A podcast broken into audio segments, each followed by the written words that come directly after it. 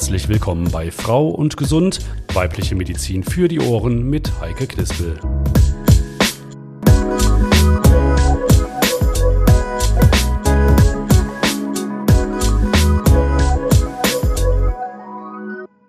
Und ich begrüße Sie ganz herzlich zu unserem neuen Podcast Frau und Gesund. Das ist ein Podcast des St. Antonius Hospitals in Eschweiler. Ein Krankenhaus, in dem einer der Schwerpunkte die Frauenheilkunde ist. Und dass wir uns ganz speziell mit Frauengesundheit beschäftigen, ist äh, insofern ebenso interessant wie notwendig, da nun mal Männer und Frauen gesundheitlich und körperlich doch so ihre Besonderheiten haben, wie wir alle wissen. Und die spielen auch gerade in der Medizin eine entscheidende Rolle, sei es in der Symptomerkennung, bei der Behandlung von Krankheiten, aber auch in der Wirksamkeit und Dosierung von Medikamenten. Und natürlich gibt es ja auch Erkrankungen, Beschwerden und Lebensphasen, die speziell oder ausschließlich Frauen betreffen. Und um so ein Thema geht es heute bei Besser durch die Wechseljahre. Und äh, übrigens, liebe Männer, Sie dürfen auch gerne weiter zuhören. Am Ende wird es auch mal um Sie gehen. Und vielleicht hilft es ja auch, die Frauen in ihrer Umgebung ein bisschen besser zu verstehen. Ich bin Heike Knispel und meine Expertin heute, die stellen wir Ihnen jetzt erstmal vor. Unser heutiger Gesprächsgast ist die Oberärztin Nadja Dischinger. Seit 2007 verstärkt die 45-Jährige das Team der Frauenheilkunde am St. Antonius Hospital in Eschweiler, ist Teil des Brustzentrums und Leiterin der Fachabteilung Gynäkologie am Medizinischen Versorgungszentrum MVZ. Ihre zweite große Begabung ist der Tennissport, der sie immerhin bis in die Verbandsliga gebracht hat. Heute hat sie den Schläger allerdings beiseite gelegt, denn ihre beiden fünf- und siebenjährigen Söhne neben sie und ihren Mann Michael ordentlich in Beschäftigung Beschlag. Ihren Sportsgeist hat sie dennoch nicht verloren, denn bei den Kettcar-Wettrennen gegen Mann und Kinder liegt sie nicht selten vorn. Wir freuen uns über den Besuch von Nadja Dischinger. Ja, wie schön. Herzlich willkommen. Schön, dass Sie sich auch Zeit für uns genommen haben, dass Ketka dann heute mal stehen bleibt. genau, hallo. Es geht heute um die Wechseljahre oder auch Klimakterium, wie man es nennt. Auf jeden Fall ein Thema, das wohl, glaube ich, jede Frau in ihrem Leben beschäftigt. Ähm, vorab aber möchte ich gerne mal mit Ihnen klarstellen, es ist ja keine Krankheit, auch wenn es oft unangenehme Begleiterscheinungen gibt. Nein, genau. Also es ist äh, tatsächlich so, dass es fast jede Frau trifft in äh, mehr oder weniger ausgeprägtem Maße und dass es völlig normal ist und dass es äh, wichtig ist, sich immer wieder zu sagen, wenn man auch selber an sich Veränderungen feststellt und auch merkt, man verhält sich anders, als man das vielleicht vor ein paar Jahren noch getan hat, dass es völlig normal ist und auch in Bezug auf die Wechseljahre gilt, es ist alles eine Phase und es geht alles vorbei und äh, es ist wirklich völlig normal. Das ist schon mal das erste Positive, was wir vermelden können. Es ist nur eine Phase Hase und es geht irgendwann vorbei. Ähm, damit wir unseren Körper aber vielleicht am Anfang überhaupt mal verstehen. Äh, was passiert bei den Wechseljahren? Also es ist so, dass ähm, der Hormongehalt, in erster Linie das Östrogen, was wir Frauen ja am meisten mögen, wegen Stimmung, wegen Optik, wegen Hautbild, wegen Haaren, der Pegel fällt leider ab und das nimmt uns unser Körper sehr übel und es macht sich in verschiedenen Bereichen bemerkbar. Die Laune lässt ein bisschen nach, man ist etwas gereizter, man kann schlechter schlafen. Es ist immer unterschiedlich ausgeprägt. Die eine merkt es stärker, die andere merkt es weniger stark. Ganz viele leiden dann unter zum Beispiel äh, Hitzewallungen. Das ist das, was die meisten Frauen so am meisten ähm, sage ich jetzt mal, bemängeln an den Wechseljahren, weil es doch beeinträchtigt und unangenehm ist. Die einzelnen Punkte werden wir uns natürlich auch und Beschwerden gleich mal in Ruhe genauer angucken. Ich habe gelesen in der Vorbereitung, dass ungefähr ein Drittel aller Frauen nur leichte Beschwerden hat oder gar keine Beschwerden. Erstmal denen sagen wir herzlichen Glückwunsch. Genau. Sie haben es geschafft. ja. Und ein Drittel hat leichte Beschwerden und ein Drittel aber doch auch so starke Symptome, dass äh, eine medizinische Behandlung oft notwendig ist. Hm, Sie haben schon ein paar Symptome aufgezählt. Erstmal ganz kurz, äh, was ist eigentlich so das Alter, ab wann ich damit rechnen muss? Ähm, auch das variiert ein bisschen. Es ist so, dass es meistens so um die 50 am stärksten ausgeprägt ist und die meisten 50-Jährigen mit den Problemen kommen und sagen, jetzt merke ich doch mehr. Vorboten fangen an mit ungefähr Mitte 40. Ähm, dass es sich noch nicht so ganz deutlich zeigt, beziehungsweise dass man sich da vielleicht auch als Frau noch gar nicht so drüber im Klaren ist, dass das sich langsam andeutet, dass man Richtung Wechseljahre geht. Man möchte das ja auch nicht so gerne wahrhaben. Aber ich würde mal sagen, so um die 50 trifft es die meisten. Jetzt haben Sie gerade schon gesagt, also der Hormonspiegel sinkt, besonders das Östrogen lässt erst nach und irgendwann wird es gar nicht mehr produziert. Oder stimmt das nicht? Äh, also es wird schon noch produziert. Wir haben äh, Östrogene Produktion auch im Fettgewebe. Es ist jetzt nicht so, dass es komplett zum Erliegen kommt, aber es wird doch so wenig, dass es sich eben bemerkbar macht. Und wenn ich nicht weiß, ob es jetzt die Wechseljahre sind oder ich vielleicht auch so einfach nur unzufrieden mit meinem Leben bin oder irgendwas anderes vielleicht körperlich bei mir vorliegt, macht es dann Sinn, vielleicht erstmal den Hormonstatus zu bestimmen? Das höre ich so oft. Äh, ja, also sagen wir mal so, es ist so, dass äh, der Hormonstatus ein ganz beliebtes Thema ist, auch bei Frauen, die in die Praxis kommen und äh, die auch gerne geschickt werden von Kosmetikern, von anderen Fachärzten, die sagen, lassen Sie doch mal den Hormonstatus bestimmen ich habe so als Frauenärztin das Gefühl immer ganz gerne, auch dann, wenn sie nicht mehr weiter wissen, dann kann man das ja auch gerne auf den Hormonstatus schieben. Der Hormonstatus an sich sagt aber im Blut bezüglich der Wechseljahre relativ wenig aus, weil die Schwankungen so groß sind, dass man durchaus Symptome haben kann, die für Wechseljahre sprechen und der Hormonstatus im Blut aber noch völlig normal ist. Ähm, sich aber trotzdem bemerkbar macht. Also ein Hormonstatus bezüglich Wechseljahre oder um einen Status zu haben, bin ich in den Wechseljahren, macht nicht viel Sinn. Es ist so, dass es mehr um Symptome geht und wenn man Symptome behandeln muss, machen wir das eben auch aufgrund der Symptome und nicht wegen eines Blutwertes. Mhm. Das heißt auch, Sie behandeln halt die Symptome und nicht die Blutwerte. Genau. Mhm. Es wäre natürlich aber die einfachste Variante, wenn man sagen würde, okay, der Hormonhaushalt ist durcheinander, ich nehme halt Hormone und damit ist wieder alles in Ordnung. Aber damit ist ja eigentlich das Thema nicht vom Tisch, oder? Nicht wirklich, weil, also Hormone sind nicht immer böse, das wird in den Medien ja auch gerne hochgepusht, dass Hormone ganz schlimm sind, das sicherlich auch nicht. Es gibt äh, bestimmt Frauen, die, die hormonelle Unterstützung brauchen. Ähm, aber es ist schon so, dass man mit den rein, mit der reinen Hormongabe nicht alles ausgleichen kann und dass man das sicherlich ganzheitlich und individuell auf die Frau beziehen muss, was sie da braucht und ob sie Unterstützung braucht. Und es gibt auch Frauen, die bezüglich äh, Hormonstatus, was Sie eben fragten, äh, hormonelle Unterstützung brauchen, obwohl der, äh, sage ich jetzt mal, Blutspiegel des Östrogens noch völlig normal ist. Ist es denn nicht auch so, dass man sonst auch eigentlich die, die Wechseljahre immer weiter hinausschieben würde? Also außer man möchte die Hormone dann ein Leben lang nehmen. Äh, genau, es ist äh, empfohlen, dass man fünf bis maximal zehn Jahre Hormone zuführt, weil ansonsten äh, andere Erkrankungen entstehen können aus der Hormongabe. Und es ist schon so, dass man es verschiebt und der Körper natürlich in dem Moment, wo ich sage, ich gebe Ihnen jetzt keine Hormone mehr, dann sagt, hallo, wo ist das denn? Und äh, dass auch dann Wechseljahrsbeschwerden wieder auftreten, die allerdings, und das ist natürlich der Sinn äh, der hormonellen Therapie, nicht so lange dauern wie jetzt die Wechseljahrszeit. Ansonsten dann haben sie ein paar Monate und äh, in dem Fall dann keine fünf, sechs, sieben Jahre, die es durchaus dauern kann. Das heißt, Ihre fachliche Erfahrung ist dann, wann sind Hormone sinnvoll und wann können sie sogar schädlich sein? Äh, also ich denke, das Wichtigste ist, nach der Lebensqualität zu fragen. Und eine Frau, die sich durch die Symptome, die sie aufgrund der Wechseljahre hat, in ihrer Lebensqualität deutlich eingeschränkt fühlt, da macht es schon Sinn, Hormone zu geben. Ähm, ganz viele sagen, ja, ich habe mal eine Hitzewallung und das geht aber auch wieder vorbei und dann ziehe ich mich aus und ähm, ne, dann würde ich von der Hormontherapie absehen. Aber wie gesagt, wenn die Lebensqualität deutlich eingeschränkt ist, dann macht es schon Sinn, dass man Hormone nimmt. Sie sagten aber eben, man soll halt auch die, die Hormone nicht verdammen, wie es manchmal passiert. Mhm. Aber äh, Nebenwirkungen haben sie ja durchaus auch. Mhm, genau. Also äh, ist ja ein relativ bekanntes Thema, dass zum Beispiel Brustkrebsrisiko erhöht wird.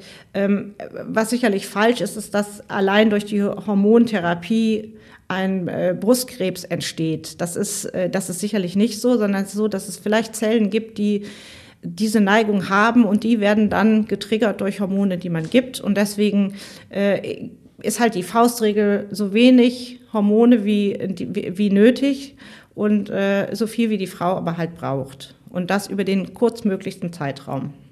Wie sieht es aus mit äh, pflanzlichen Hormonen, den sogenannten Phytohormonen?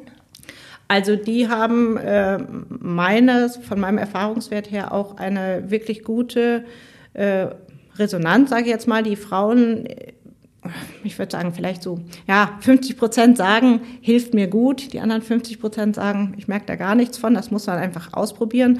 Aber ich würde das auf jeden Fall der hormonellen Therapie ähm, der rein medizinischen auf jeden Fall vorziehen und einfach mal schauen. Und vielleicht reicht es ja schon aus, wenn man mit den Phytohormonen arbeitet. Und wenn nicht, kann man das ja mit der Hormontherapie dann immer noch ergänzen.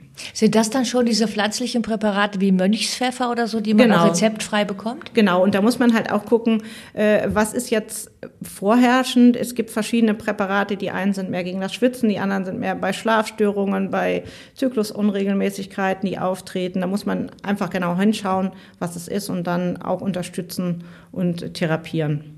Also wir haben schon mal gelernt, sie können helfen, die Hormone, aber äh, man sollte nicht sofort automatisch denken, das ist jetzt meine, meine Rettung oder das ist das Allheilmittel und auf jeden Fall dann ein gutes Gespräch mit der Frauenärztin oder dem Frauenarzt führen und sich da auch beraten lassen. Genau. Dann gucken wir doch jetzt mal genauer auf die Symptome, die, glaube ich, dann jede Frau, die in den Wechseljahren ist oder war, sich noch gut dran erinnert oder gerade drunter leidet, die körperlichen Sachen. Sie, Sie haben es gerade schon angesprochen, die Hitzewallung, wenn der innere Backofen angeht. Es ist ein fieses Gefühl. Hm. Also sagen wirklich die meisten, dass es äh, ein fieses Gefühl ist. Es ist erstens von jetzt auf gleich das Hitzegefühl. Man fängt an zu schwitzen. Äh, man hat Sorge, dass Kollegen, Freunde, Partner das mitbekommen und ähm, das ist sicherlich eines der unangenehmsten Begleiterscheinungen, sage ich jetzt mal, bei den Wechseljahren, die die Frauen haben. Und äh, als nächstes würde ich sagen, kommen die Schlafstörungen und die Stimmungsschwankungen. Und nicht zu vergessen, dass die meisten kommen und sagen, ich werde dicker und dicker und dicker und äh, ich esse überhaupt nicht mehr. Woher kommt das denn? Also, dann gehen wir doch direkt mal auf das, auf das Zunehmen, weil das kennt auch jede Frau. Die Hormone werden weniger, aber die Kilos werden mehr. Woher kommt das?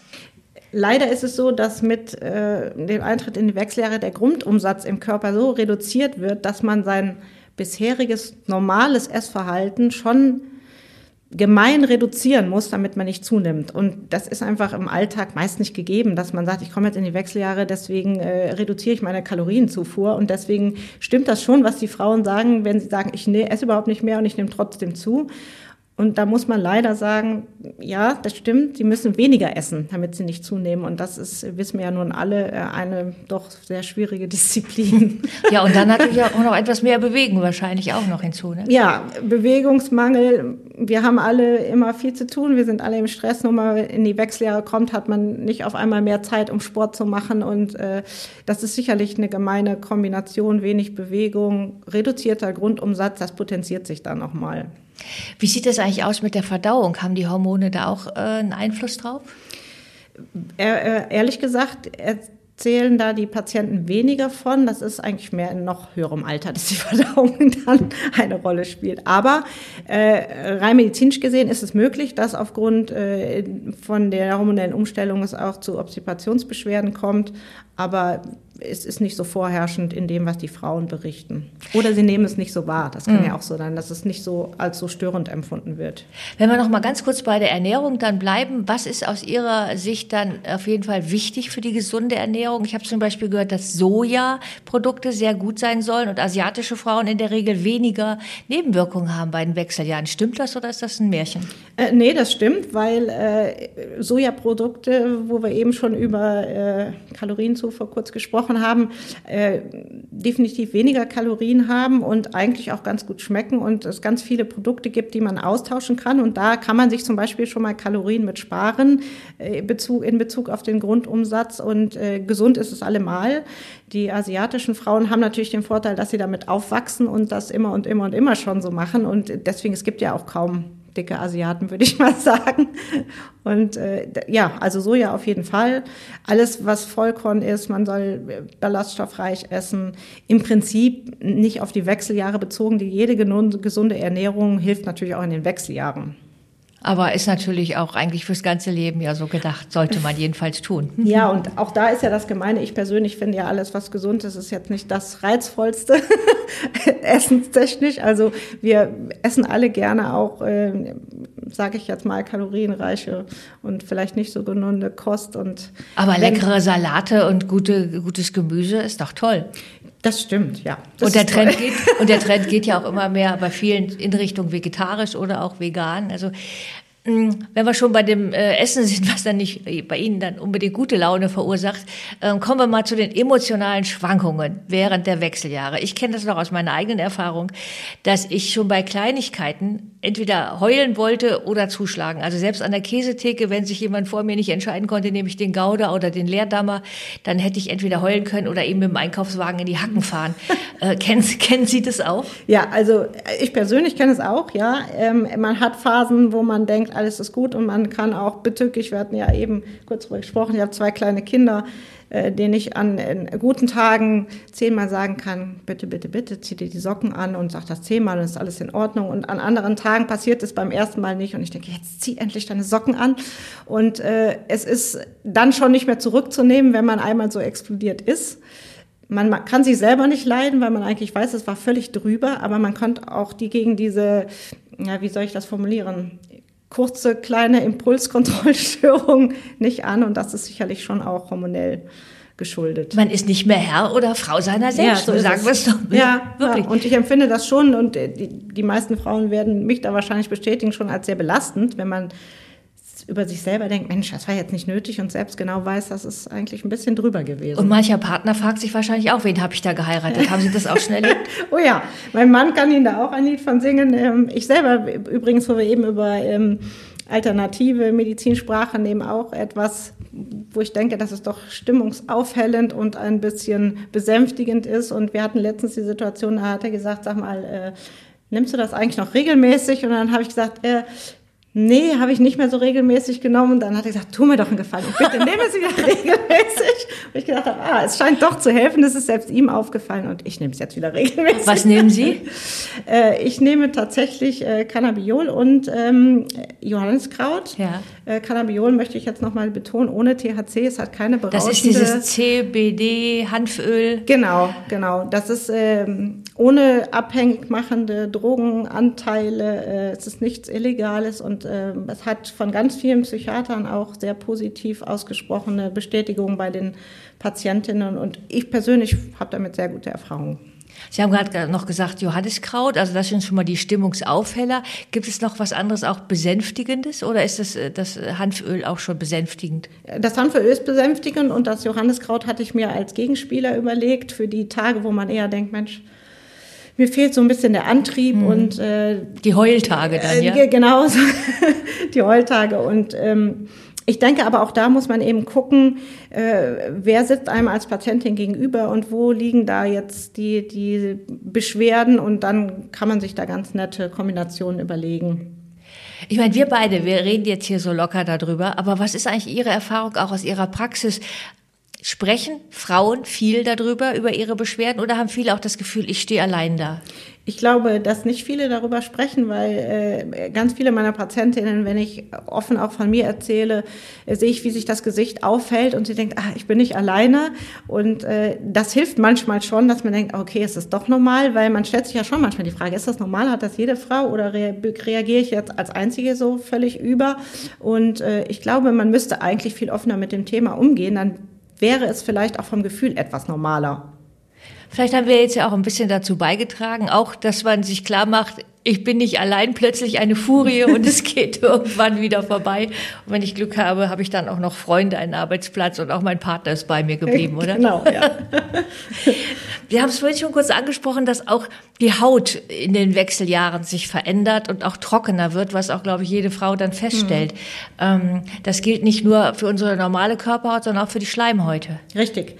Äh, das betrifft zum Beispiel auch die Vaginalschleimhaut. Auch das ist ein Thema, was, glaube ich, ganz viele Frauen überhaupt gar nicht äh, äh, ansprechen wollen, weil es ihnen unangenehm ist, weil es ihnen von den, vielleicht auch von den Partnern äh, unangenehm ist, wo aber doch die, das Zusammenleben, sage ich jetzt mal, auch in sexueller Hinsicht drunter leidet. Das heißt eine, eine Scheidentrockenheit. Genau, so eine Scheidentrockenheit, die unangenehme Symptome haben kann, wie Jucken und Brennen und dass man denkt, ich fühle mich einfach nicht wohl und äh, ich bin halt der Meinung, ähm, wir Frauen cremen eigentlich, seitdem wir, keine Ahnung, in die Pubertät kommen, überall im Gesicht, auf dem Körper und äh, gönnen uns hier eine Creme und da eine Creme. Und äh, das ist so ein, der Intimbereich ist was, was vergessen wird. Und meines Erachtens kann sich jede Frau was Gutes tun, wenn sie mit dem Eintritt in die Wechseljahre beginnt, sich auch äh, in dem in der Region und diese Schleimhaut zu pflegen. Und da kann man äh, lokal ein paar Östrogene geben in Form von Cremes oder von Zäpfchen, je nachdem. Ach so, das heißt, die sind dann in den Cremes schon drin. Genau, die sind mhm. da mit drin. Ähm, und das ist in vielerlei Hinsichten sinnvoll. Und eine reine Pflegecreme ähm, für den Intimbereich ist dann auch sinnvoll? Äh, auf jeden Fall. Es gibt auch äh, hormonfreie Pflegecremes, die äh, sehr gute Effekte haben. Bei denn das ist genauso, wie wir eben sprachen über, über die Präparate. Den einen reicht das schon aus, die anderen brauchen tatsächlich äh, den hormonellen Zusatz. Und da muss man auch noch mal klar den Unterschied machen zu den, sage ich jetzt mal, äh, hormonellen Präparaten, die systemisch wirken, also die man in Form von Tabletten nimmt. Es ist doch deutlich geringer komplett auf dem Körper wirksam und man muss sich um Nebenwirkungen wirklich weniger Sorgen machen, als wenn man Tabletten nimmt.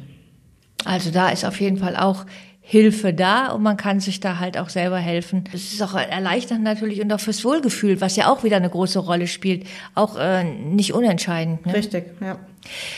Ein Thema auch zu den Wechseljahren, Schlafstörungen und Konzentrationsschwierigkeiten. Was mhm. fällt Ihnen dazu ein? Äh, die Schlafstörungen sind schon auch relativ ausgeprägt. Das kommt, würde ich mal sagen, so als äh, auf der Hitliste hinter den äh, ähm, Schweißausbrüchen und Hitzewallungen. Und auch das ist natürlich ein, ein, ein ähm, Teufelskreislauf, weil man schläft weniger, weil man diese Schlafstörungen hat. Man ist auf der anderen Seite weder gereizter, weil man ähm, zu wenig schläft. Und auch da gibt es deswegen schon auch alternative Möglichkeiten, um den Schlaf zu fördern. Auch da ist natürlich Bewegung gut und es gibt auch da nette Präparate, die beruhigen und äh, auch natürlich Hormone, wenn es ganz ausgeprägt ist. Das muss man dann auch mal schauen, was die Frau berichtet, wie schlimm das denn ist mit den Schlafstörungen. Was sind Ihre Beobachtungen in der Praxis zum Thema Haarausfall? Ich habe das schon von mehreren Freundinnen auch gehört, die sagten, boah, seit ich in Wechseljahren bin, habe ich total dünne Haare bekommen.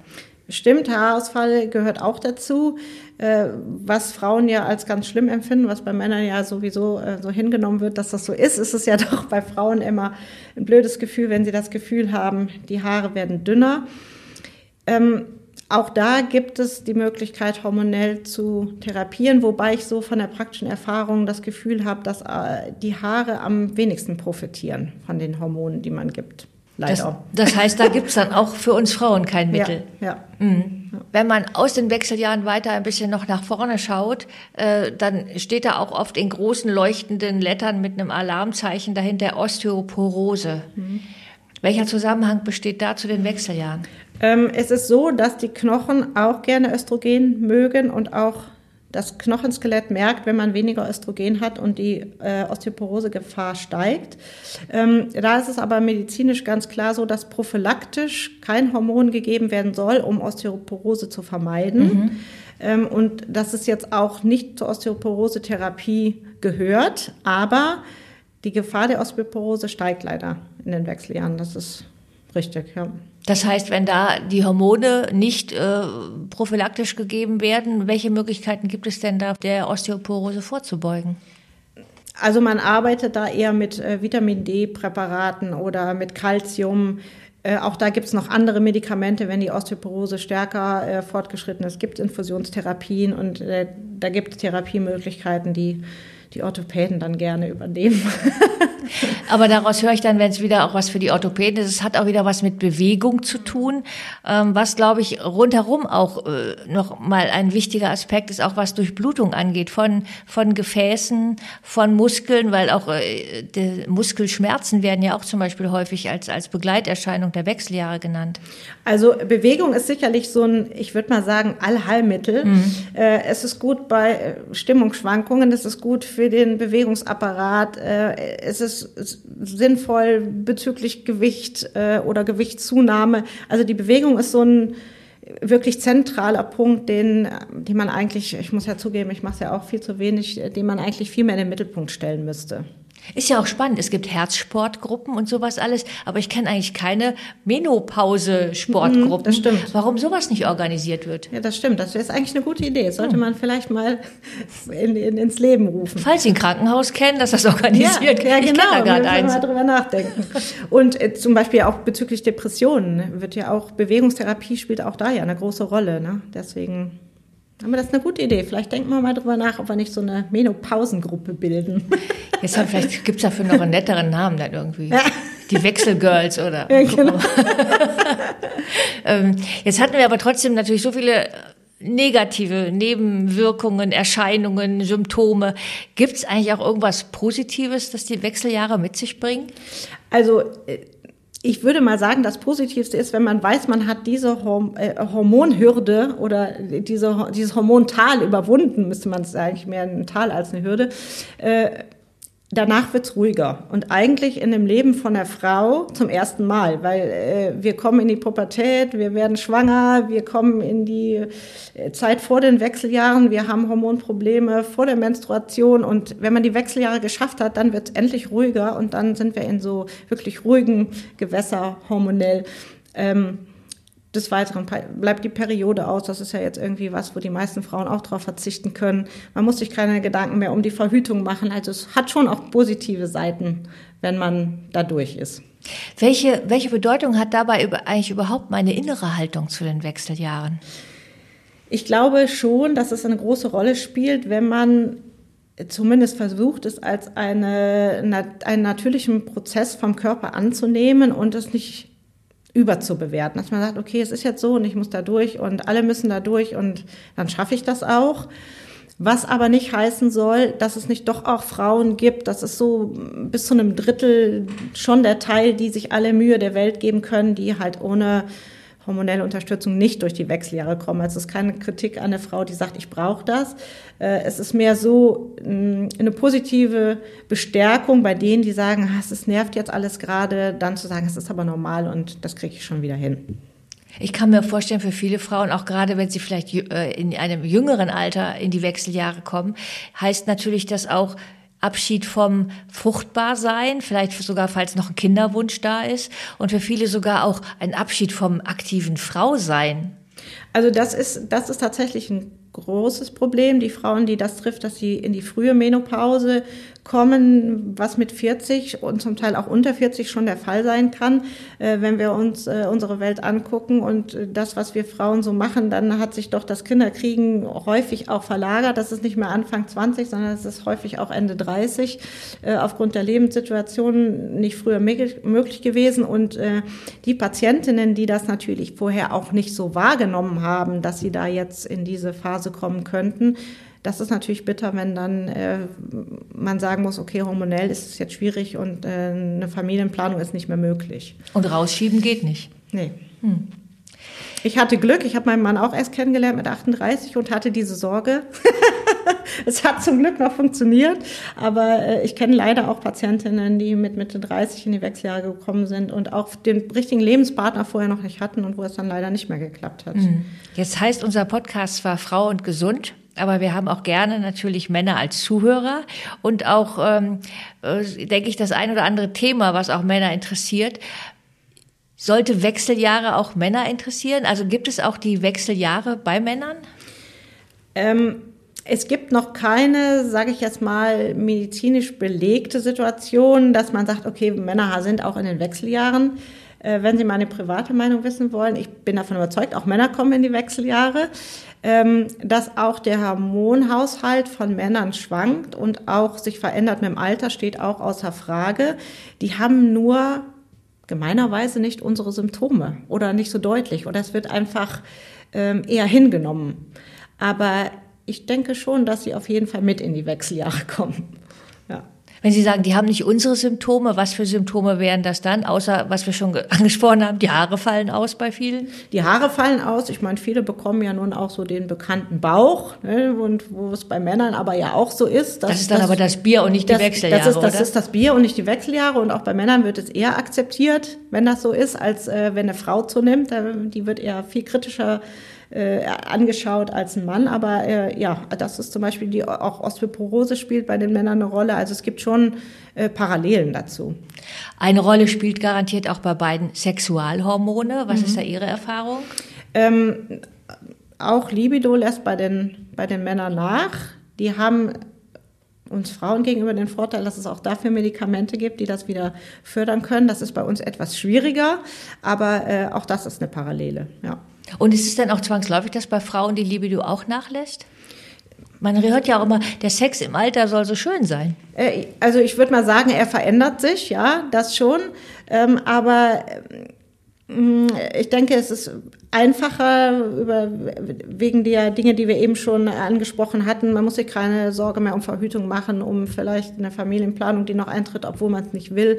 Und äh, deswegen ist es auch von vielen Frauen als positiv empfunden.